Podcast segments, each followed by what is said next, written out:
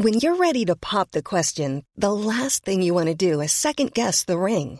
At Bluenile.com, you can design a one of a kind ring with the ease and convenience of shopping online. Choose your diamond and setting. When you find the one, you'll get it delivered right to your door. Go to Bluenile.com and use promo code LISTEN to get $50 off your purchase of $500 or more. That's code LISTEN at Bluenile.com for $50 off your purchase.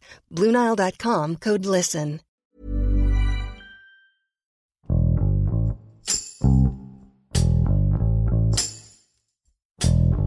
La pérdida de empleos ocasionada por la crisis sanitaria obligó a miles de mexicanos a buscar otra fuente de ingresos. La primera opción a la que recurren es al comercio, ya sea de manera formal o informal.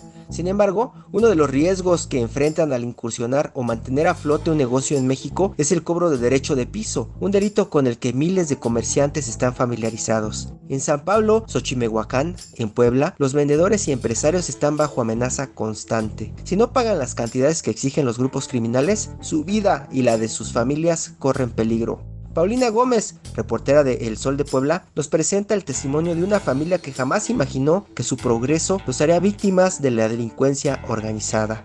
Yo soy Hiroshi Takahashi y esto es Profundo.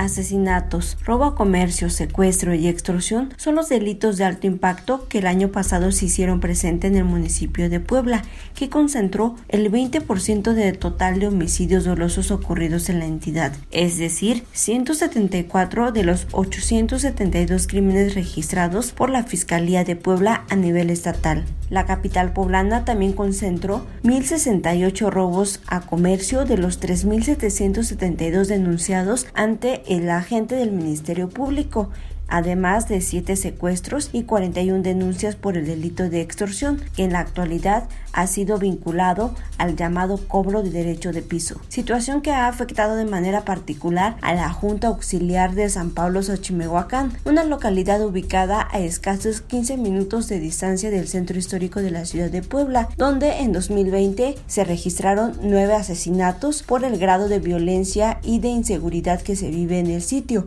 principalmente por este delito llamado cobro de derecho de piso, que en algunos casos incluso ha obligado a sus víctimas a salir de esta junta auxiliar y refugiarse en otros estados de la República.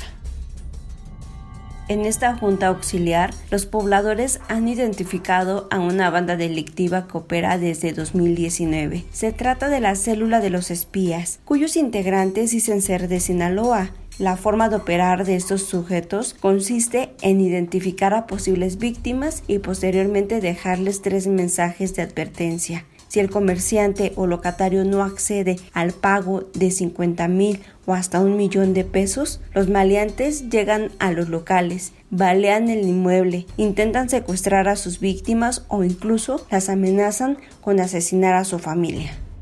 El hecho de estar bajo la amenaza de esta célula delictiva y de no contar con el apoyo correspondiente de las autoridades auxiliares ha llevado a que locatarios y comerciantes del sitio decidan no acudir ante la Fiscalía de Puebla a denunciar los hechos de los que son víctima.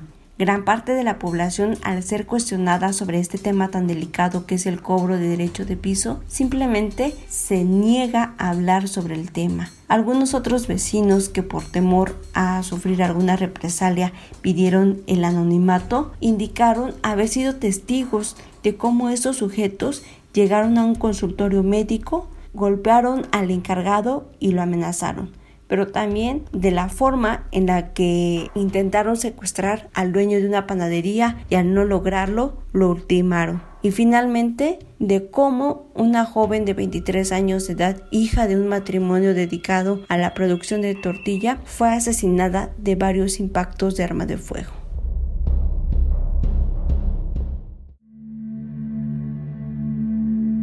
El asesinato de Andrea, quien cursaba el quinto semestre de la licenciatura en estomatología en la Universidad CEUNE, es uno de los casos que cobró relevancia en la Junta Auxiliar de San Pablo Xochimehuacán. Fue la mañana del 20 de febrero de 2020 cuando la joven salía de su domicilio en la calle Francisco y Madero para dirigirse hacia el estado de Tlaxcala, donde acudiría a ayudarle a su mamá a atender otro de sus locales. Sin embargo, al pisar la calle observó que la camioneta de su padre no era conducida por él, a pesar de que horas antes, es decir, a las 6 de la mañana más o menos, había salido su padre identificado como Delfino para ir a dejar a su hermana Karina de 16 años de edad al colegio. Al darse cuenta que algo no estaba bien, Andrea llamó a su madre y le notificó sobre la situación. Habló por teléfono y me dijo, ah, un hombre quiere abrir la casa. Sí, un hombre quiere abrir la casa. Y entonces fue cuando yo me bajé a ver las cámaras, porque tenemos cámaras, y, sí, efectivamente. Y entonces cuando yo quise correr y iba a las escaleras, yo nomás oí la ráfaga. En ese instante, los zampones, al menos ocho, al darse cuenta de que habían sido descubiertos, decidieron activar sus armas de fuego AK-47 o llamadas cuernos de chivo y disparar en al menos 25 ocasiones. Tres de las balas, una de ellas en el corazón, dieron a Andrea, quien pereció de forma casi inmediata en el sitio, mientras que un trabajador de la familia también resultó lesionado. Ante esta situación, la madre de Andrea gritó para pedir ayuda, sin embargo se enfrentó a la indiferencia de la gente de la misma comunidad que por temor tal vez a sufrir alguna represalia decidieron no inmiscuirse en el tema y fue la propia madre de Andrea quien decidió llamar al número de emergencias y fue así como paramédicos de la región acudieron al sitio únicamente para confirmar el deceso de esta joven de 23 años. Ya de ahí bajé y ella estaba en el piso y pues, ya pasó lo que tenía que pasar y no sé, no, no entiendo por qué se ensañaron con nosotros, no entendemos qué quieran estas personas, quiénes son, no, no los conocemos. Ante ello, y a un año de los hechos, los padres de la joven indican que no han tenido ninguna respuesta favorable por parte de la Fiscalía General del Estado de Puebla. Incluso aseguran que nadie se ha acercado con ellos para notificarles sobre el avance de las investigaciones. Pues no, las autoridades pues tuvimos una entrevista con el gobernador como a los ocho días de lo sucedido de mi hija y, este, y él me dio su palabra, me prometió que se iba a se comprometió a que esto se aclarara, este homicidio de mi hija. Eh, a esa hora le habló al, fiscal general de, Puebla, y, pero hasta ahorita no tengo la, dicha de conocerlo. Y nadie me ha llamado, nadie me ha dicho cómo va la situación, no, o sea, ninguna autoridad me ha dado alguna razón de cómo va la eh, investigación.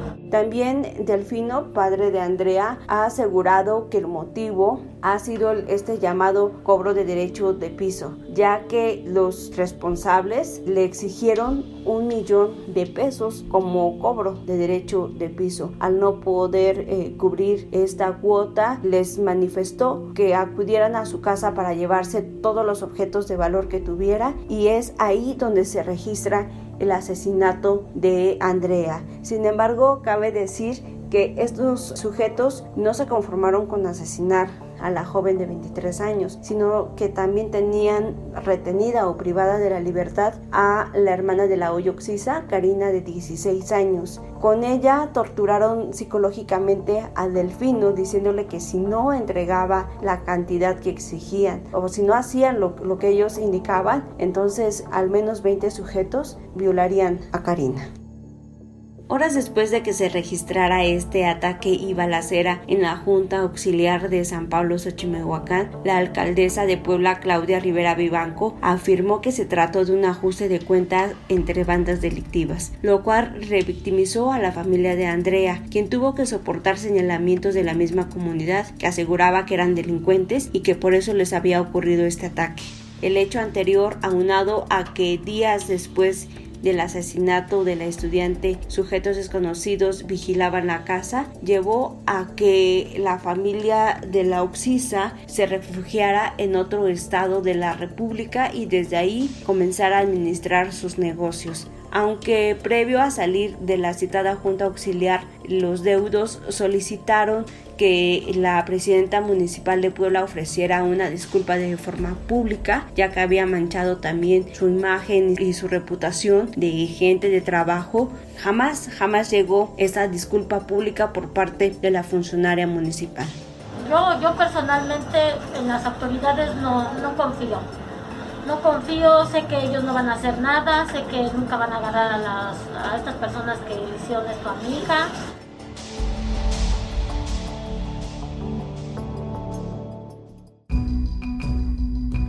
Tras lo sucedido y luego de las manifestaciones iniciales por parte de la comunidad que se dijo harta de la delincuencia que impera en la zona, las autoridades municipales y estatales acordaron implementar mayores medidas de seguridad en el sitio. Fue así como durante una semana policías municipales y estatales, incluso con el apoyo de la Guardia Nacional, implementaron operativos de vigilancia por toda la Junta Auxiliar.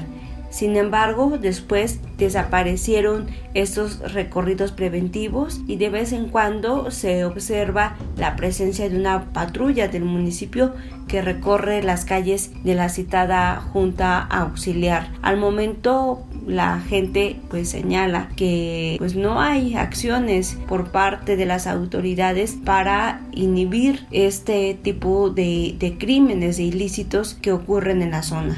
Han matado, mataron a un, muchachito de, también igual era estudiante de una taquería, mataron al señor del Semiplus, eh, y varios, varios, este, varios asaltos que se ha oído también así llega la, es un comando armado, no sé si exista uno o varios, no tenemos ni la menor idea, este, eh, ya es su modo de operar acá en San Pablo, comando armado, antes era de una o dos personas que llegaban y a lo mejor se oía de un asalto y pero no, ahora son comandos armados que, que llegan.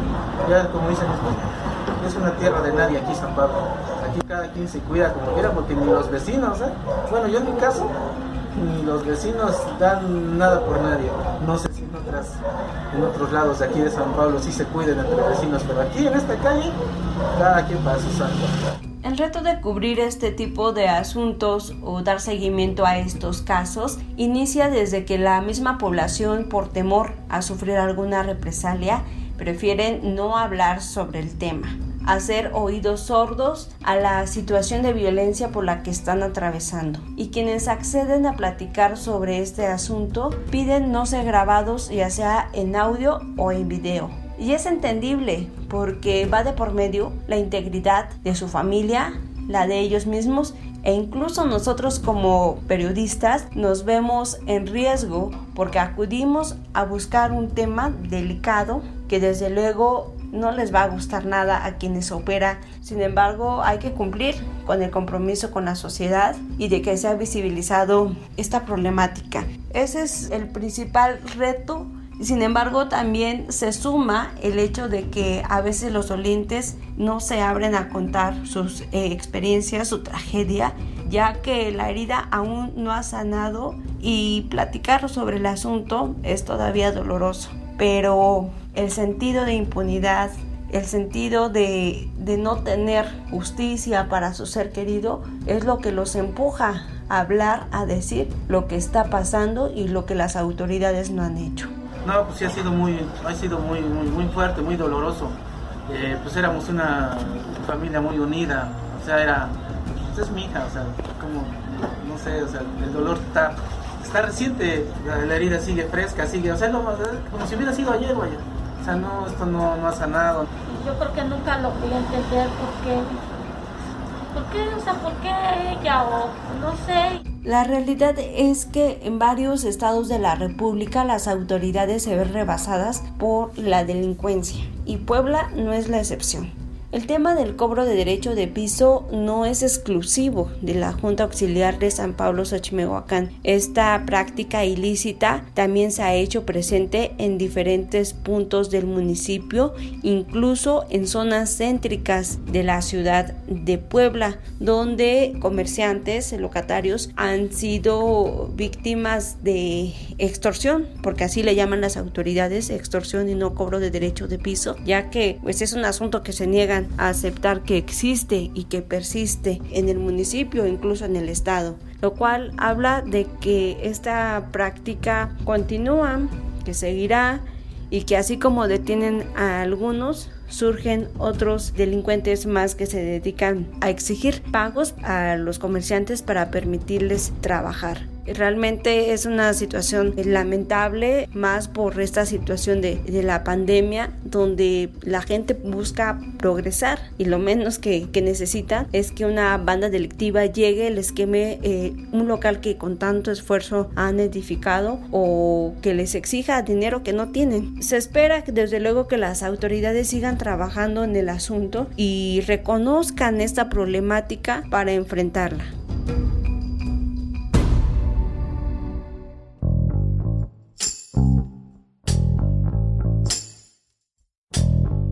Escuchamos a Paulina Gómez desde Puebla, que nos platica de un caso que ejemplifica la inseguridad que enfrentan miles de negocios que intentan prosperar en México. El cobro de derecho de piso ya forma parte de la manera en que muchos grupos criminales operan en el país. Cuando la extorsión se normaliza refleja, de manera preocupante, el control que estas organizaciones sostienen sobre determinados territorios.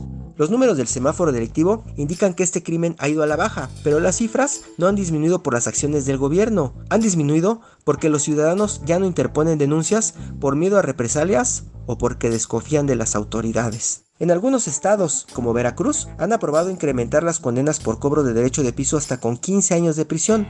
Lamentablemente, este tipo de medidas no serán suficientes para erradicar el control que el crimen organizado ejerce sobre muchos comercios y empresas que solo quieren trabajar.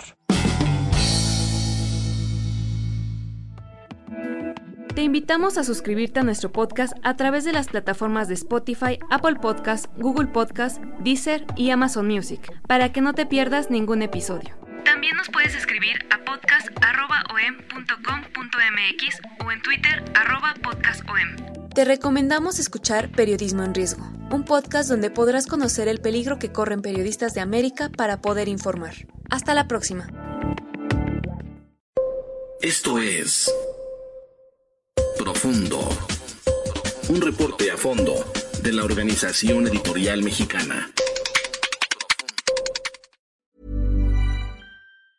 Normally, being a little extra can be a bit much, but when it comes to healthcare, it pays to be extra.